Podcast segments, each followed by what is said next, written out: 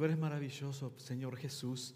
Padre, y en esta mañana queremos adorarte, Señor, levantando nuestras manos, exaltándote, Señor, dándote toda la honra, toda la gloria.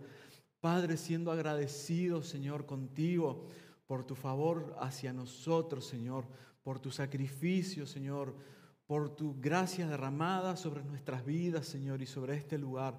Padre, tú eres maravilloso, Señor. Y queremos darte las gracias por acompañarnos, Señor, en esta mañana y durante cada día de nuestras vidas, Señor. Gracias, Padre. Gracias, Señor, en el nombre de Jesús. Pueden tomar asiento y mm, saben que mm, el nombre de esta serie de la que estamos participando se llama La Iglesia Esencial. Y mm, dentro de este nombre, si tuviera que elegir un nombre de todas las series que hemos tenido en el último año, creo que este es el que más me gusta, eh, porque nos desafía a pensar desde el, principio, desde este título, que puede parecer tan sencillo, cuál es nuestra esencia.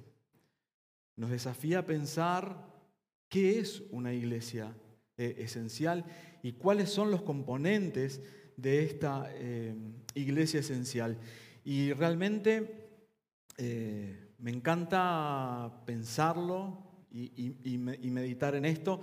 Y quiero eh, compartir con ustedes algunas reflexiones que he hecho sobre, este tema. Pero antes quiero compartir con ustedes cuál es el concepto de esencia. ¿Qué es una esencia? Y buscando diferentes eh, definiciones, nos dice que, por ejemplo, la esencia es un conjunto de características permanentes e invariables que determinan a un ser o a una cosa, sin las cuales esa cosa no sería lo que es. Esa es la definición que encontré que me gustó y que es más completa pero también hay otras que dicen que la esencia es la parte característica fundamental o más importante de algo, o es aquello que constituye la naturaleza de las cosas, lo permanente e invariable. También nos dicen que es lo más importante de una cosa y también nos habla que es, eh, yendo a las esencias y a los aromas, nos dice que es un concentrado de una sustancia. Y cuando pensamos en los perfumes, sabemos que una esencia es, habiendo tomado una flor, una planta, es haber sacado, creo que su propio corazón, haber sacado lo más íntimo de, ese, de, esa, de esa flor para poder ponerlo en un pequeño frasquito así y que eso sea la, esencia, el, concentrado. Hace unos cuatro o cinco años, los padres de, un amigo eh, hicieron un viaje por Europa y estuvieron por, eh, estuvieron por Estambul. Y eh, bueno, ellos estuvieron en, el Gran Bazar y en esas charlas que se dan a veces cuando nos enteramos que otros amigos van a hacer a veces el mismo tour o la misma, o la misma ruta, siempre comienzan a surgir los consejos o las experiencias que hemos tenido en ese viaje, tratando de que ese viaje sea placentero también para, para los otros. Y lo que le decían es, mira, si vas al Gran Bazar, dice, no te compres un perfume. Le dice, anda, le dice, y compra la esencia. Dice, porque con solo una gotita de la esencia, dice, el perfume te dura muchos días en la piel, a pesar del baño. Entonces sabemos que la esencia es una concentración máxima y la expresión máxima de una cosa. Pero lo lindo que también este, este amigo me decía es, dice, vos sabes que el otro día mi madre me pidió que le abriera el frasco de la esencia. Dice, porque ella no, le daba, no tenía fuerza. Dice, y yo se lo abrí. Me dice, solo con tocar el frasco y abrir la tapa, me dice, el perfume estuvo en mis manos, me dice, durante días. O sea que estamos em, compartiendo y entendiendo lo que es una esencia. Es la misma razón de ser, es el propio corazón de, una cosa. Y como decía la primera definición, es lo que hace que esa cosa sea lo que es y no sea otra cosa. Y pensando en esto, hay, dos cosas que, yo quiero compartir que entiendo que están en nuestra esencia como iglesia. Y voy a refrescar un concepto que muchos de nosotros ya lo sabemos. Y cuando hablamos de iglesia, quiero que entendamos que estamos hablando de nosotros mismos. No estamos hablando de este lugar, no estamos hablando de este, este edificio. Estamos hablando de cada una de las personas que estamos sentados este, este, en este lugar. Entonces tenemos que entender cuál es nuestra esencia. Y mm, la esencia eh, de, la, de la iglesia, en principio yo entiendo que hay dos cosas que son fundamentales. Una es la presencia de Cristo. La iglesia sin la presencia de Cristo no es lo que debe ser. Perdemos nuestra esencia y nuestra característica. Y lo segundo es la misión. ¿Qué es lo que nosotros debemos hacer con esa presencia de Cristo como cuerpo y como iglesia? Y quiero compartirles en 2 de Corintios 2, 14 y 15 algo que nos decía este, el apóstol Pablo. Él dice, sin embargo, gracias a Dios, que en Cristo siempre nos lleva triunfantes y por medio de nosotros esparce por todas partes la fragancia de su conocimiento. Porque para Dios nosotros somos el aroma de Cristo entre los que se salvan y entre los que se pierden.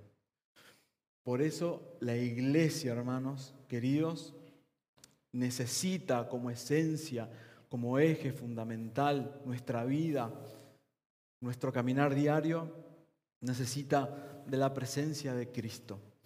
Em, cuando leemos este pasaje, em, Pablo eh, estaba llegando a Troas y él esperaba encontrarse ahí con Tito.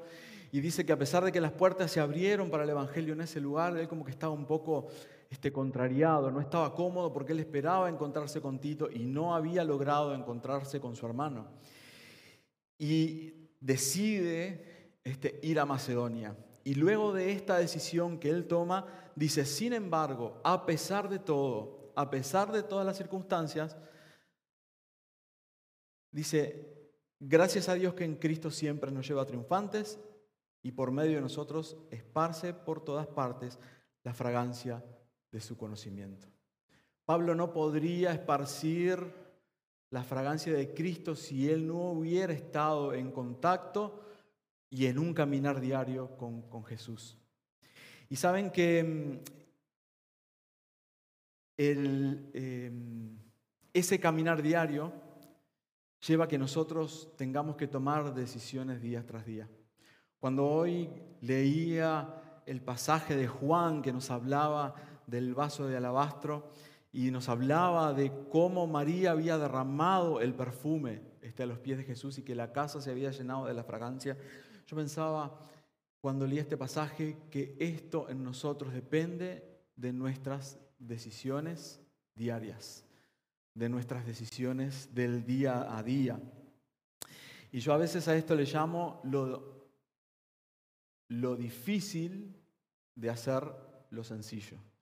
Porque hay decisiones de nuestro diario caminar, de nuestra vida cotidiana, que son decisiones que para nosotros son sencillas de tomar todos los días.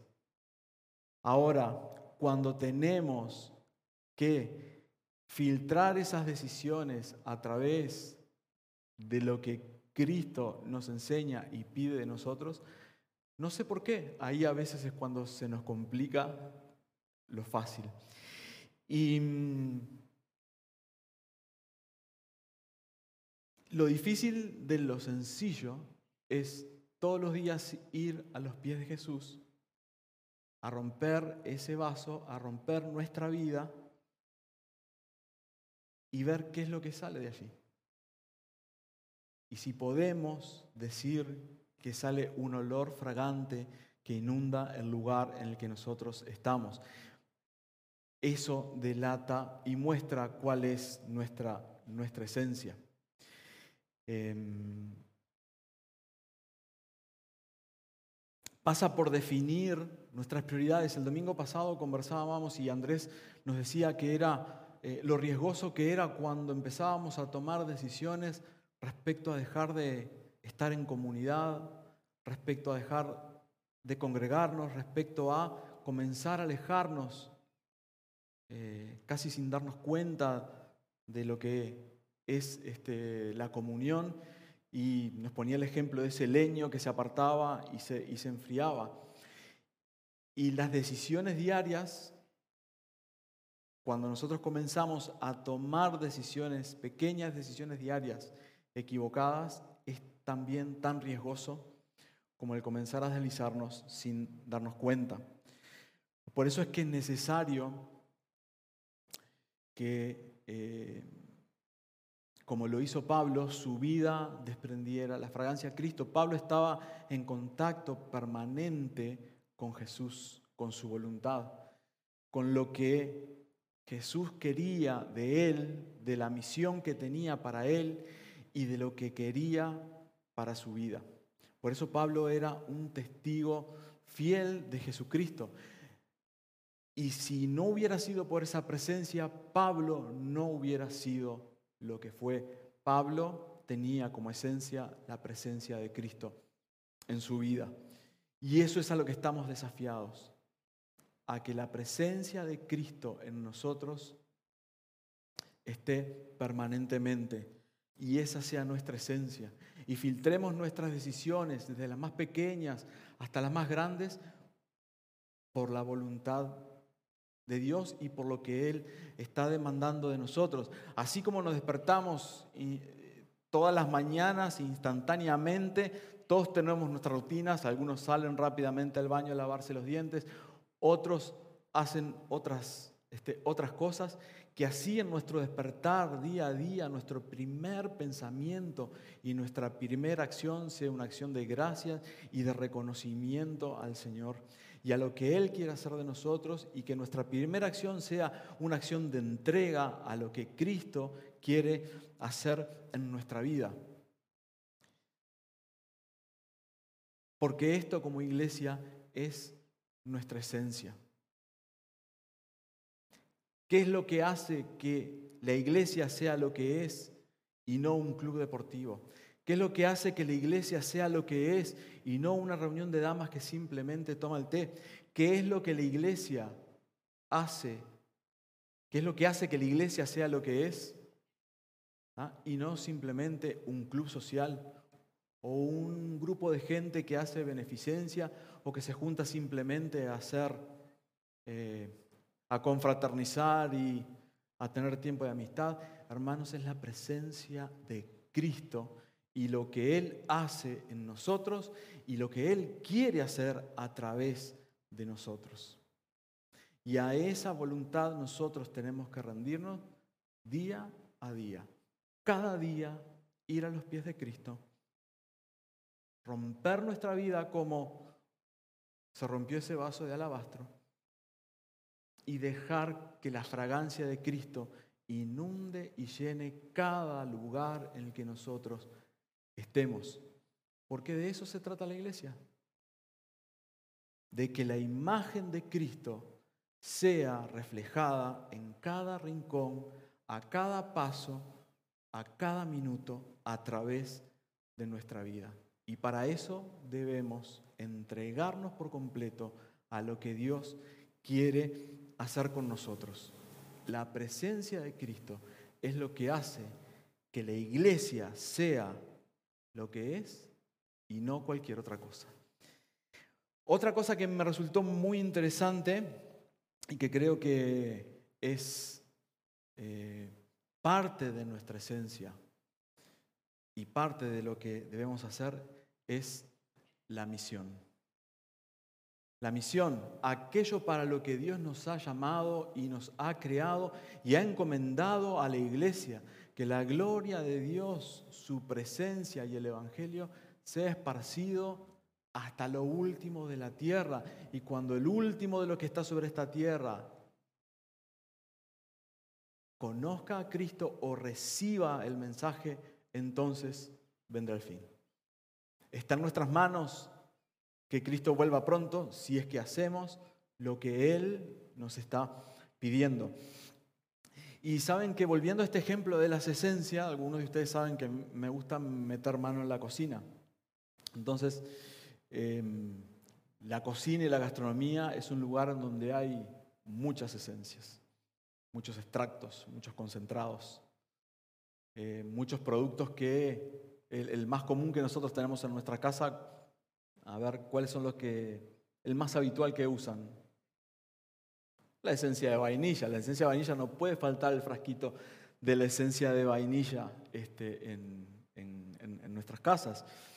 Y saben que eh, esas esencias tienen la propiedad, como hablamos hoy, con simplemente una gota, no solo perfumar el lugar, sino cambiar el color, el aroma, la textura, la imagen de lo que toca. Si nosotros tomamos cualquier producto y le ponemos una gotita de la esencia, ya estamos transformando eso que la esencia está tocando.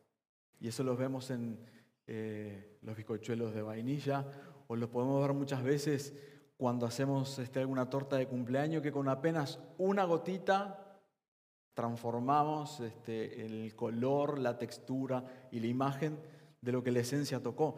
Y eso es parte de la misión que nosotros como iglesia debemos estar. Y hay una cosa que me gustó mucho y que quiero leer y compartir con ustedes, que está en Juan 17, 14, 21. Es la oración que Jesús hace por sus discípulos. Y, dice así, yo les he entregado tu palabra y el mundo los ha odiado porque no son del mundo, como tampoco yo soy del mundo. No te pido que lo quites del mundo, sino que los protejas del maligno. Ellos no son del mundo, como tampoco lo soy yo. Santifícalos en la verdad, tu palabra es la verdad. Como tú me enviaste al mundo, yo los envío también al mundo, y por ellos me santifico a mí mismo, para que también ellos sean santificados en la verdad. Y miren qué linda esta parte, dice, no ruego solo por estos, hablando de los discípulos, de los que estaban a su alrededor, de su entorno más íntimo, ruego también por los que han de creer en mí por el mensaje de ellos, para que todos sean uno. Padre, así como tú estás en mí y yo en ti, permite que ellos también estén en nosotros para que el mundo crea que tú me has enviado. Me gusta mucho este pasaje porque podemos extraer, es muy rico y podemos extraer muchas cosas de él. El versículo 14 nos dice, yo les he entregado tu palabra y el mundo los ha odiado porque no son del mundo como tampoco yo soy del mundo. Y tal vez conozcamos a muchos que lean ese pasaje y paren ahí. Y tomen este pasaje como eh, un símbolo de eh, apartarse, de segregarse, de no entrar en contacto con quienes están a nuestro lado, de tal vez tratar de no tener vínculos con aquellos que de repente no son cristianos, o tal vez con aquellos que no compartimos de repente un mismo eh, paquete de valores. A veces usamos este pasaje como excusa para mantenernos encerrados en nuestro capullo y tener la excusa perfecta de nuestra inacción, de nuestra quietud, de nuestra falta de valentía y compromiso de levantar el estandarte de Cristo en el lugar en donde nosotros estamos. Pero no solo esta oración tiene el versículo 14, sino que tiene el versículo 18, que dice, como tú me enviaste al mundo, yo los envío también al mundo. Hermanos, somos enviados al mundo, no a la mundanalidad, no al libre albedrío, no a hacer y vivir bajo nuestras propias normas y nuestra propia voluntad, sino que somos enviados al mundo para llevar el mensaje del Evangelio, para que la fragancia de Cristo sea esparcida por todos lados en donde estemos. Y Jesús no solamente oraba por su círculo más íntimo, no solamente oraba y pedía por aquellos que los habían acompañado durante todo su ministerio, sino que él oraba por aquellos que iban a creer en el futuro, por la palabra de los, de los discípulos. Y saben que esas personas por las que Jesús está orando hoy están sentadas acá. Somos nosotros. Él ya estaba orando por nosotros. Él ya estaba intercediendo por nosotros. ¿Para qué? Para que todos fuéramos uno en el, en el Padre. Y de esto se trata, de ser uno en el Padre, pero de estar en el mundo para que, como esa gota de esencia, poder transformar el lugar en el que estamos. Poder tocar la vida de las personas, poder llegar con esperanza, poder llegar con gracia, poder llegar con mensaje de salvación, de vida eterna, poder llegar con sanidad, poder llegar con restauración, poder llegar con restauración a las familias que conocemos, que están quebrantadas. Poder llegar a nuestro vecino con una palabra de esperanza, con una palabra que le permita conocer a Cristo, transformar su vida y llenar su vida de una nueva esencia para que Él también pueda llevar el mensaje de salvación a los demás. Y, saben que recuerdo muchas personas con las que tal vez hemos compartido y hablado durante todos estos años que hemos conocido.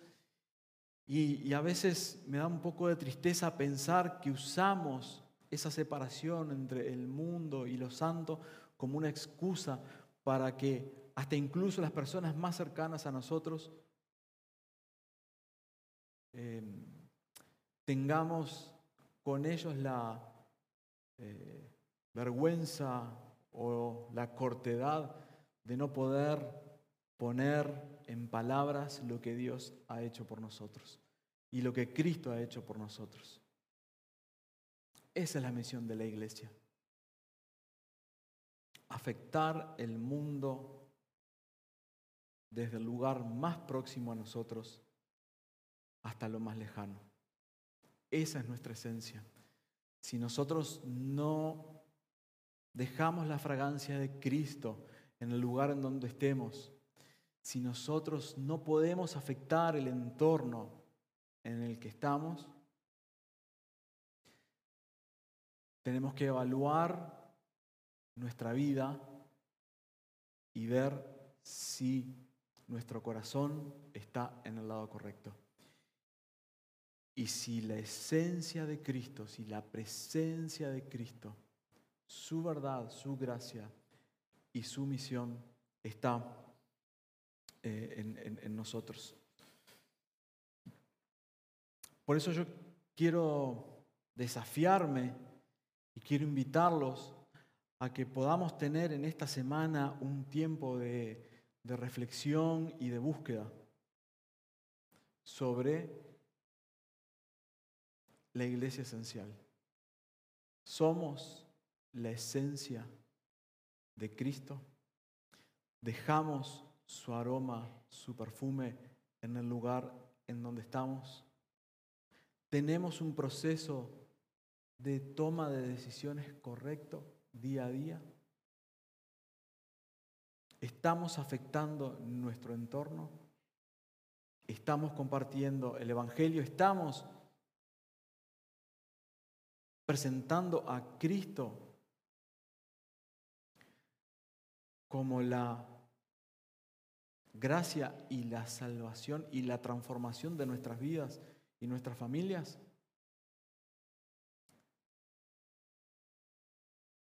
Creo que tenemos mucho para, para pensar y para, y para meditar.